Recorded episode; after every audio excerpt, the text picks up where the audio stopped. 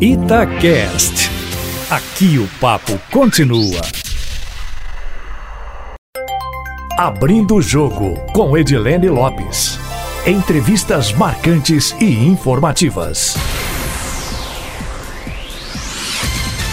Polêmico assumido, prefeito de Coronel Fabriciano, médico Marcos Vinícius Bizarro, do PSDB, é um entrevistado do Abrindo o Jogo de hoje. Com mais de 400 questionamentos e pedidos de providência por parte do Ministério Público, ele afirma ser perseguição. Recentemente, um vídeo do prefeito falando sobre a situação viralizou na internet.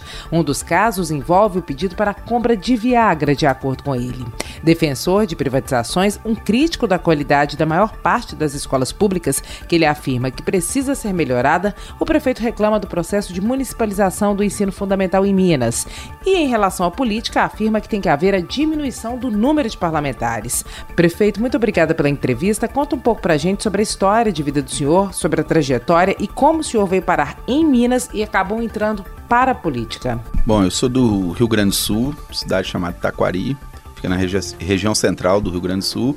Eu vim para Minas Gerais em, no ano de 2000 para fazer residência no Hospital do Epseng, residência aí de, de geriatria, e fui para Coronel Fabriciano, Coronel Fabriciano.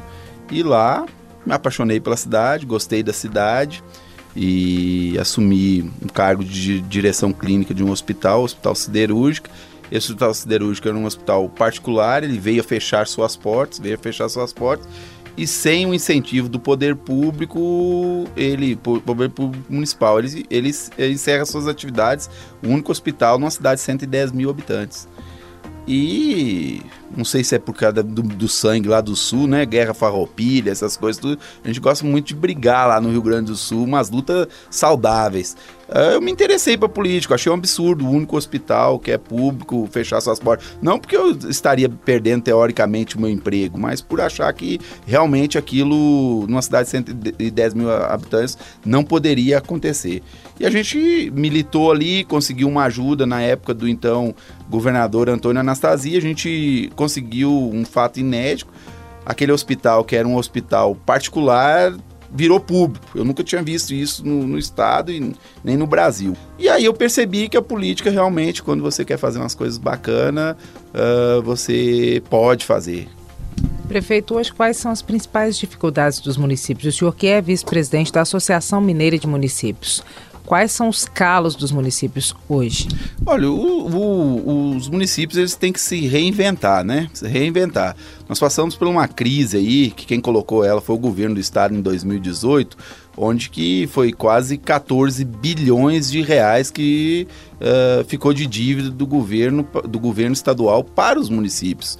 Uh, Fabriciano, para você ter uma ideia, um orçamento de 200 milhões, nós ficamos sem 60 milhões. Então, nessa situação de, de caos, de caos uh, uh, financeiro estabelecido aí pelo Estado, os municípios tiveram que se readequar, né? Eles tiveram que fazer gestão e eu costumo dizer, como vice-presidente da MM, a melhor safra de prefeito que passou aqui nesse estado de Minas Gerais uh, desde 2000, e, e 2000 que eu estou aqui, foi essa safra, essa safra. Porque ela conseguiu administrar o ano de 2018 e está administrando o ano de 2019 basicamente com recurso próprio e recurso da União com recurso da União.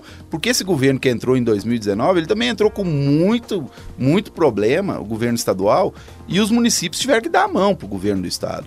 Porque nós, no entendimento dentro da MM, a gente facilitou para o governador e demos um prazo dele aí de um ano para ele começar a pagar a dívida, não toda a dívida, porque ele não reconheceu ainda dívida de saúde e assistência social, mas a dívida de Fundeb, ah, a dívida do IPVA e do ICMS, a gente deu um, um, um perdão de 12 meses para ele ainda pagar em 33 vezes. Olha, olha, olha isso aí, isso aí é coisa de pai para filho que a gente fez para o governo. Segredo é atrás de receitas. E dentro desses segredos, atrás de receitas, conseguimos, uh, acho que terceira cidade hoje em Minas Gerais que ela tem o, o, o Conselho de Saneamento, transformamos mais eficiente a questão da, da, da, taxa de iluminação pública, que hoje é 5% de tudo que você arrecada, fica para o município.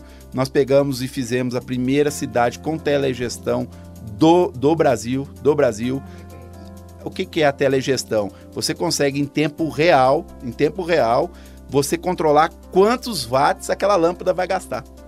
Então, se eu estou em horário de verão, eu não preciso uh, acender as luzes 6 horas da tarde ou às, uh, ou às 7 horas da noite em 100% da capacidade dela. Eu consigo programar a minha telegestão que ela fique, vamos dizer, do momento que ela ligue até 9, 10 horas da noite com 30% da capacidade dela. Mais ou menos por aí que a gente vem falando, né? Prefeito, o senhor falou que em relação ao governo do estado, os municípios acabaram é, dando um tratamento de pai para filho é, quando fizeram esse acordo em relação aos repasses constitucionais que o governo do estado devia aos municípios. Hoje, como que é essa relação com o governo do estado? Tem algo que ainda é melindroso ou algo que ainda incomoda as prefeituras na relação com o governo do estado que está relacionado a recursos ou então gerenciamento de equipamentos? É, na verdade, o estado até hoje, uh, a gente tem que entender que o que a gente negociou foi um terço da dívida que o estado tem com os municípios. Uh, até hoje o Estado não sentou com os municípios para discutir a questão da saúde. Da saúde. O Estado se apoderou desses 14 bilhões de reais. Aí na saúde ele tem uns 7 bilhões de reais. Só na saúde. E o Estado, nessa situação, essa dívida que ele ficou no ano de 2018 para esses municípios que não são gestão uh, plena, ela é catastrófica.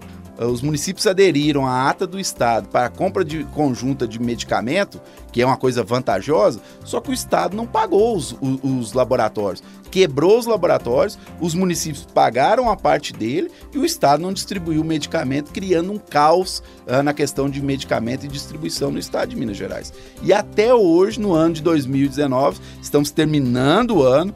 Uh, semana que vem, a última uh, reunião da, da CIB, que é o Conselho de, de, de uh, Bipartite, o Estado não fala dessa dívida que ficou para trás, de como ele vai pagar, como ele quer pagar e se quer vai pagar, entendeu? Então isso aí para nós é lamentável e pior, 2019 continuou praticando as mesmas coisas que o governo Pimentel.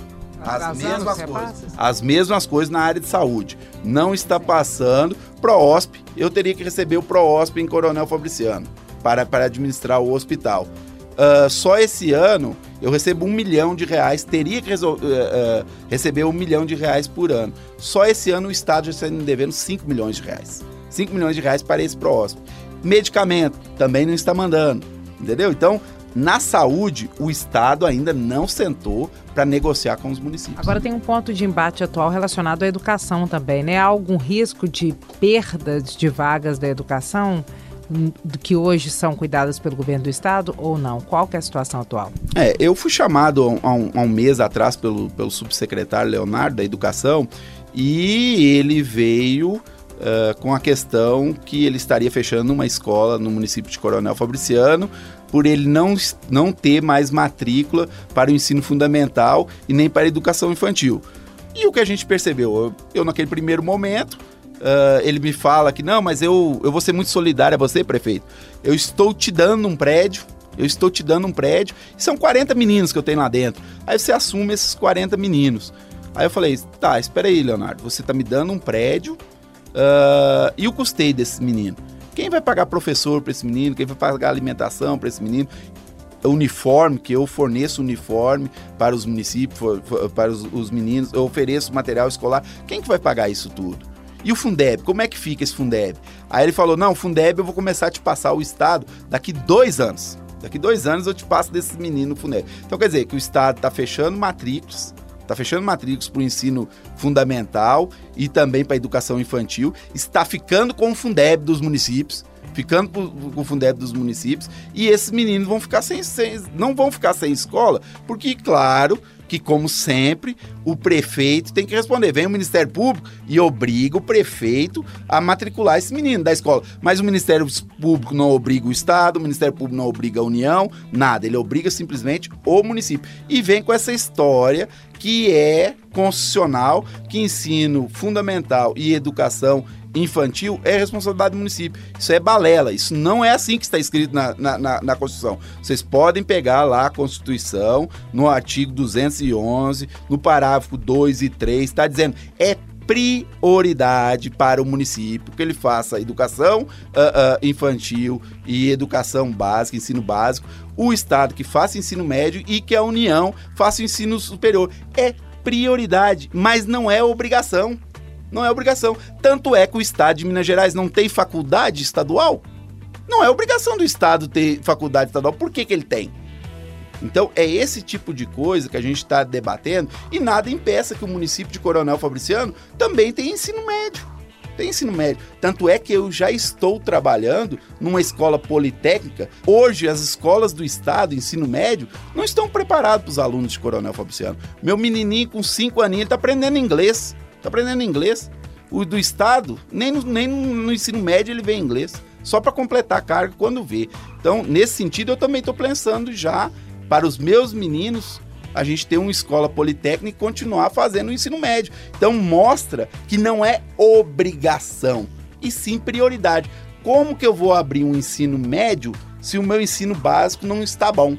Então é o mesmo sentido do Estado. Tanto é que numa política anterior, o que, que o Estado viu? O Estado cresceu o olho para o dinheiro do Fundeb e foi lá e sequestrou os alunos dos municípios tanto da educação, do, da, do ensino infantil, como da educação básica. Por quê? Pensando no dinheiro, no dinheiro que era repassado da União uh, para, para, para, para, per capita para aluno. E agora está devolvendo. Agora, ah, não, devolver é uma coisa. Devolver é quando você senta numa mesa, faz um planejamento e fala assim: olha, prefeito, eu no município de Coronel Fabriciano, eu tenho 3 mil alunos que hoje são de ensino médio, são, são de educação básica e ensino fundamental. Eu tô querendo uh, a gente fazer uma negociação para esses alunos uh, retornar ao, ao, ao, município. Você tem condição de aceitar ele? Porque eu posso dizer que não. Eu posso dizer, eu não, não tem não, é. Como que o Estado está fazendo hoje? Ele simplesmente está se fazendo às cegas, né? Ele tá fazendo... matrícula? Não, ele não deixa abrir matrícula. Ele não deixa abrir a, a matrícula. E, e, o que, que ele faz? Uma, de uma forma, eu, eu vejo, no meu ponto de vista, uma forma covarde. Uma forma covarde. A mãe chega na escola para matricular o menino e a diretora, que normalmente faz o procedimento para as matrículas, não permite que ela abra o cadastro. Está fechado no sistema. A, a, diretora não consegue abrir o sistema daquele menino. Não abriu o cadastro ou matrícula para quantas turmas do ano que vem? Olha, de qual, isso aí eu está a, a, habilidade, ó, a habilidade, a habilidade que o Estado está tratando esse assunto, ela é assim. Uh, não é uma coisa de acaso. A gente vê que é muito bem planejado. Não é todas as escolas. Ele pegou certas escolas de cada município e tirou 25 meninos. Você imagina 25 meninos de 853 municípios uh, no estado de Minas Gerais. Se fosse a média, um só uma turma por, por município. No caso de Fabriciano, Fabriciano é mais. Fabriciano são quase 300 meninos. E eles estão sem vaga para o ano que vem? Nós estamos readequando o nosso ensino municipal para a gente receber esse menino. Mas cria um problema, cria um problema. O menino, a escola era do lado, a escola estadual era do lado da casa dele, do lado da casa dele. Agora ele vai ter que andar 4 quilômetros para ir para outra escola do transporte, transporte uh, municipal, que é responsabilidade constitucional do Estado, que o Estado não paga também. Por que, que, você, acha que, por que, que você acha que o Executivo está fazendo isso? O, o Executivo Estadual? É. Muito simples, ué. Não vai ter que contratar professor, vai botar as professoras demitidas aí na rua, entendeu? Ele está fazendo a economia, mais uma vez, em cima dos municípios. Não pagando os municípios, vai botar os professores para fora, não botando, e os municípios ainda vão ter que arcar com esses meninos aí, para contratar a professora, para contratar tudo que é coisa. Mais um, um, um prejuízo que o Estado está dando para os municípios. Se já não bastasse, o que os municípios têm que cuidar de, de polícia militar, bombeiro, polícia civil uh, e tantas outras, IMA, IMA, Emater, tudo é do Estado e o município tem que estar tá pagando para dar, dar uma ajuda. Eu hoje, só de convênios com o Estado, que eu tenho que uh, passar para que os órgãos ano, mais de meio milhão de reais ano. Ano. Significa Entre que polícia civil, ó, meio milhão de reais, meu orçamento é 200 milhões, nós estamos falando aí de 0,3% mais ou menos do meu orçamento que vai para o Estado, que vai para o Estado. Porque se eu não faço também, aí a segurança do município vira um caos, porque os caras não têm não tem dinheiro para botar pneu nas, nas viaturas, não tem dinheiro na delegacia civil para ter um atendente lá para cuidar da, da, dos inquéritos. Então é um, é um caos, é um caos mesmo. Agora, isso que o senhor tem chamado de municipalização do ensino infantil e fundamental. As prefeituras estão atentas a isso? Como é que esse assunto está sendo tratado na Associação Mineira de Municípios? É, na verdade, nós estamos com outro problema, os municípios aí. Tem uma, uma proposta aí de emenda constitucional da questão da extinção de municípios aí com, com menos de, de 5 mil habitantes. Isso é contra? Eu sou contra, eu sou contra, porque o que acontece? Nós estamos falando ali, esse município já se emancipou por algum motivo. Esse município não, ele não foi, não surgiu do nada. Tem todo um trabalho, toda uma cultura, toda uma história. Por que, que esse município se emancipou? Eu te falo, dois municípios que tem no Vale do Aço, chama Maliere e Jaguaraçu. Se eles voltar a, a, a, a, pertencer, eles vão pertencer a Timóteo. A sede administrativa de Timóteo para Jaguaraçu é mais de 20 quilômetros. Como é que o município vai conseguir resolver o problema dele lá em Timóteo? E sem contar a cultura é a pessoa não querer pertencer a outro, outra cidade. Entendeu? Nós vamos criar no estado de Minas Gerais o que foi criado na década de 90 no leste europeu, onde que quiser pegar um monte de, de província e criar tudo um país, sendo que cada província falava um idioma diferente.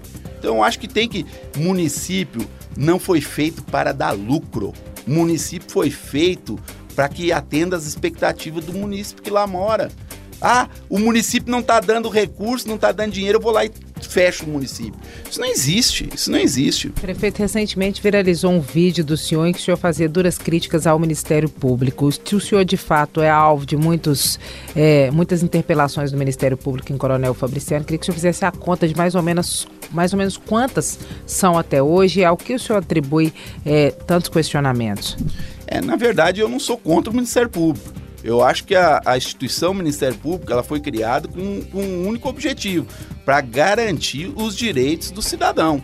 Esse é o, é, é, é o principal tema de trabalho e que respeite realmente as leis que estão, estão aí, tanto a nível de poder uh, executivo, legislativo, como o próprio judiciário, Ministério Público. Teoricamente, ele está ali para mediar todos esses, esses três poderes. Eu sou, o meu negócio em Coronel Fabriciano é pontual. É quanto um promotor só. Eu não tenho problema com os outros promotores, não. Eu tenho problema com um promotor que ele usa o seu gabinete como lugar de des despacho dos meus opositores. Meus opositores. Uh, ah, Para você ter uma ideia, eu em três anos eu fui notificado por ele mais de 400 vezes. O outro partido que ficou 12 anos lá não tem 300 notificação. Qual partido? O PT. Ele ficou 12 anos lá, não tem 300 notificação. E outra, e reinserido as notificações. Coisas esdrúxulas, questão de Viagra, questão de creme cetafil. Explique direito, como é que é essa questão de Viagra e de creme cetafil? Ué, querendo me notificar que eu tinha tantas horas para que eu fornecesse ao munícipe Viagra. Assim, Viagra, é isso mesmo que você está pensando, entendeu? E creme cetafil também. Por quê que o município não pode fazer isso? Eu não posso direcionar licitação. Eu, no momento que eu coloco uma marca, eu estou é, favorecendo alguém, a uma empresa, a um laboratório. Eu não posso fazer isso. O município não tem como fazer isso entendeu? E a questão de muita coisa, mas a gente já, já, já representou ele a nível estadual, nível nacional. Tanto é que dessas 400 aí, 11 viraram inquéritos, essas das 11, três já foram arquivadas e todas vão ser arquivadas. Todas vão ser arquivadas, porque nenhuma se embasa em um fundamento uh, uh, realmente que tenha algo. O meu governo é muito transparente. Meu governo é transparente, eu não preciso. Agora, no momento que o Ministério Público queira favorecer uma pessoa e, no mesmo tempo, prejudica 109 mil habitantes, eu tenho que me posicionar a favor dos 109 mil habitantes, porque é o que está acontecendo hoje com a judicialização da saúde. O que, que aconteceu? Hoje o judiciário ele virou advogado de quem tem recurso, de quem tem recurso, porque o cidadão pobrezinho lá ele não tem acesso. No momento que um, que um promotor me obriga a comprar um cetafio e do jeito, da quantidade que ele me obrigou, que são 6 mil reais, 6 mil reais quer dizer quantos pacientes ficaram sem captopril? Quantos pacientes vão ficar sem mamografia? Tinha uma demanda específica desse medicamento ou desse, eh, desse pedido para algum paciente específico ou para pacientes da cidade? É para um paciente específico. Todas as ações protocoladas são para paciente específico. Eu vou lá, eu pago a minha consulta particular para o médico, eu faço meus exames todo particular. Chegou na hora de fazer o tratamento, eu teoricamente eu não tenho condição, eu pego o melhor advogado da cidade, vou lá no Ministério Público e entro contra o município e obrigo o município a pagar aquilo só para mim, não para o resto da população, só para mim. Desses questionamentos, prefeito, um era relacionado ao uso de diárias, para esse também o senhor tem argumentação, tem Com defesa certeza, e esse está correndo adiante? Com certeza. Essa aí foi a mais esdrúxula de todas. Uh, uh, eu vim a Belo Horizonte uh, resolver um problema pontual do bombeiro de Coronel Fabriciano, que hoje está no aluguel e a gente conseguiu para ele ir no imóvel do Estado. E para isso nós teríamos que fazer uma reforma. Peguei uma emenda parlamentar do, do deputado Celino Citrocel e do deputado Mourão. Vim aqui, fui no chefe dos bombeiros durante o dia. À noite fui convidado, fui convidado pelo presidente do meu partido para estar recepcionando o, o então prefeito Dória, uh, num evento que ele estava fazendo com empresários de Minas Gerais, um evento de mais de 400 empresários. O seu promotor se acha no direito do, da minha hora de descanso mandar em mim. Ué, eu na hora que eu terminei meu expediente de prefeitura, eu posso fazer o que eu quiser da minha vida. Olha, se eu não posso ficar na minha casa, eu não posso numa festa de aniversário, que o promotor vai estar tá vendo isso. Ah, mas usou diária? Usei a diária lá para resolver o problema, o problema do município. E é uma diária sim. Eu podia devolver os 200 reais, se eu não me engano, uma coisa insignificante. Eu não preciso desse dinheiro não, mas vou bater o pé até a última vez e provar que ele está errado. As diárias do Ministério Público, eles não mostram não, né? Diário do Ministério Público, o que, que eles fazem com o dinheiro do Ministério Público, não fala não. Outro questionamento que me falaram, de aluguel de, de, de, de carros, que a prefeitura tem, tem aluguel de cooperativa de carro. Ué, mas se o Ministério Público também tem cooperativa de, de, de carro, por que, que, a prefeitura não pode fazer? Por que, que a prefeitura tem que um carro ficar estragado quase 30 dias por causa de uma bateria, até fazer o, pro, o processo licitatório, até fazer tudo para botar esse carro circular e o, e o Ministério Público toda hora tem carro uh, uh, alugado? Então, as coisas assim, uh, para o prefeito é uma coisa, para o Ministério Público é outra. Nessa representação que o senhor fez contra o promotor no Conselho Nacional do Ministério Público, o senhor tem alguma expectativa de punição, considerando que deve começar a valer a partir de janeiro do ano que vem a lei de abuso de autoridade, que permite ou que abre é, espaço para punições de entes como, por exemplo, promotores e juízes? Eu vou provar, tanto para o Conselho como aqui uh, uh, uh, em Belo Horizonte, que esse promotor ele é pontual e ele está fazendo perseguição e eu tenho materiais fartos, fartos, fartos mesmo. E se ele se enquadrar na lei do abuso, ele vai responder sim.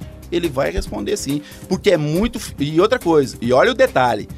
Antes dele propor a ação, antes de, um dia antes dele propor a ação, os meus opositores já estão me difamando pelas redes sociais. Você pretende processá-lo? Com certeza, com certeza. É, vai, vai passar por isso aí. Eu só estou esperando a lei a partir de janeiro para que uh, uh, uh, realmente as coisas vão, vão, vão caminhar nesse sentido. Prefeito, salvo engano, porque a região do Vale do Aço é muito intensa na questão da política, né, nos diversos municípios. Hum, em anos anteriores, não sei se foi o senhor, teria se envolvido em um acidente de trânsito e estaria respondendo por tentativa de homicídio. Era com o senhor esse caso? Como é que está esse processo? Outro factoide, outro factoide. Era eu. Eu estava indo para minha casa, a 100 metros do local do acidente. Eu estava na carona, o meu motorista dirigindo. Os meninos passaram na preferencial, uma batida leve, uma batida leve. Tanto é que eu não usei nem o seguro do meu carro nem o seguro do meu carro. Até hoje eu não fui escutado e fui indiciado. Estou sendo indiciado. Mas tudo com factoide. Tudo com factoide. Escutar que é bom, ah, uh, -uh. Não, não tem as escutas, não tem perícia, não tem nada. Então eu tô esperando o momento da defesa, eu tenho que me defender. Aí o processo sobe para segunda, tudo para fazer factoide na mídia. Manda o processo do prefeito para segunda instância, volta o processo para primeira instância. E aí eles ficam fazendo essa politicagem, já vai fazer três anos. Três anos com a, com a politicagem. O senhor que é por formação médico, nesses quatro anos no poder público à frente de uma prefeitura de uma três. região, três anos à frente é, da prefeitura de um, numa região importante do estado, o senhor tem ânimo para mais ou o senhor vai deixar isso para lá? Olha, eu, tá muito cedo ainda para falar isso aí, entendeu? Eu, eu tô terminando, tô terminando, tem mais um ano ainda pela frente, eu tô terminando ainda o terceiro ano, o terceiro ano. Eu falei que só vou falar de política depois de abril, depois de abril. Não tem intenção de falar de política antes. Prefeito, rapidamente em relação ao Pacto Federativo, como é que o senhor acha que deveria ser a revisão para que fosse uma divisão justa? O que, que o senhor acha que é o ideal, que teria que ocorrer?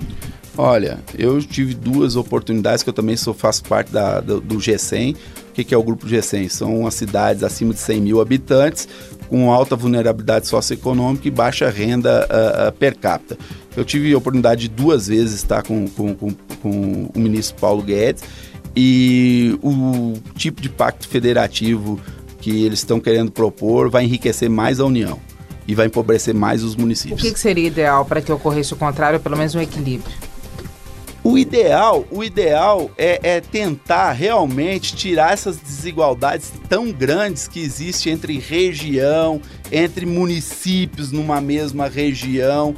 É, com certeza, com certeza. Eu acho que, o, o, você consumiu, você pagou o imposto e aquele imposto já fica ali, era a melhor coisa que tem. O meu sistema a, a, aplicado pelo, pelo, pelo, pelos Estados Unidos, eu consumi ali, pô, já tá ali aquele imposto, aquele imposto fica. Hoje o que que acontece? O cara vai lá dentro do município, monta Sky. O cara vai lá dentro do município, monta no outro serviço, monta outro, o dinheiro vai todo embora. Agora compra por internet. Pô, não, não fica nada dos municípios, pô fica nada. E o que, que fica para os municípios? Fica o cidadão. E outra coisa, hoje o cidadão não é mais bobo, não. O cidadão hoje ele acompanha todas as políticas públicas. Cidadão hoje não precisa mais de vereador e nem de deputado para cobrar executivo, não. Ele mesmo formula suas, os seus questionamentos e a maioria dos seus questionamentos tem, tem fundamento tem fundamento. Hoje o cidadão está muito mais atento às políticas públicas, ele está empoderado, graças a Deus. Hoje ele está ali controlando junto com o poder público aonde que vai o dinheiro dele. O senhor defende a redução do número de parlamentares?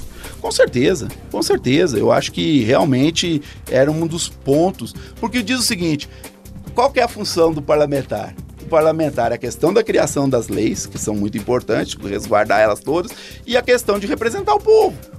Mas no momento que o povo já não está precisando do parlamentar para representar ele, hoje o povo tem acesso muito mais direto ao prefeito, às políticas públicas do executivo, do que ele marcar uma agenda com o deputado.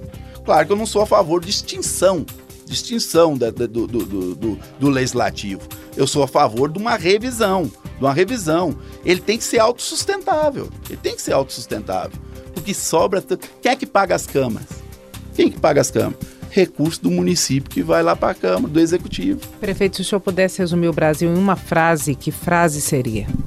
Olha, eu, sinceridade, eu acho sim que o, o brasileiro ele tem uma característica uh, muito interessante, que é essa questão nunca perde a esperança, é um povo trabalhador, é um povo trabalhador e para o Brasil dar certo é só a, a, os políticos interferir menos.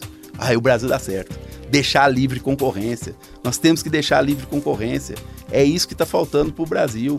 Se o senhor pudesse ser outra pessoa, quem o senhor seria? Olha, eu, eu continuaria sendo médico entendeu? A minha outra pessoa já é o político. Obrigada pela entrevista, prefeito. Obrigado a você e obrigado aos ouvintes aí da Itatiaia. E nosso agradecimento também aos ouvintes do Abrindo Jogo. Quem quiser mandar observações, críticas e sugestões, estamos atentos nas redes sociais da rádio, no meu Instagram, Edilene Lopes, e também pelo e-mail edilenelopes.itatiaia.com.br. Nosso objetivo é sempre trazer informações em primeira mão até a próxima. Abrindo o jogo com Edilene Lopes. Entrevistas marcantes e informativas.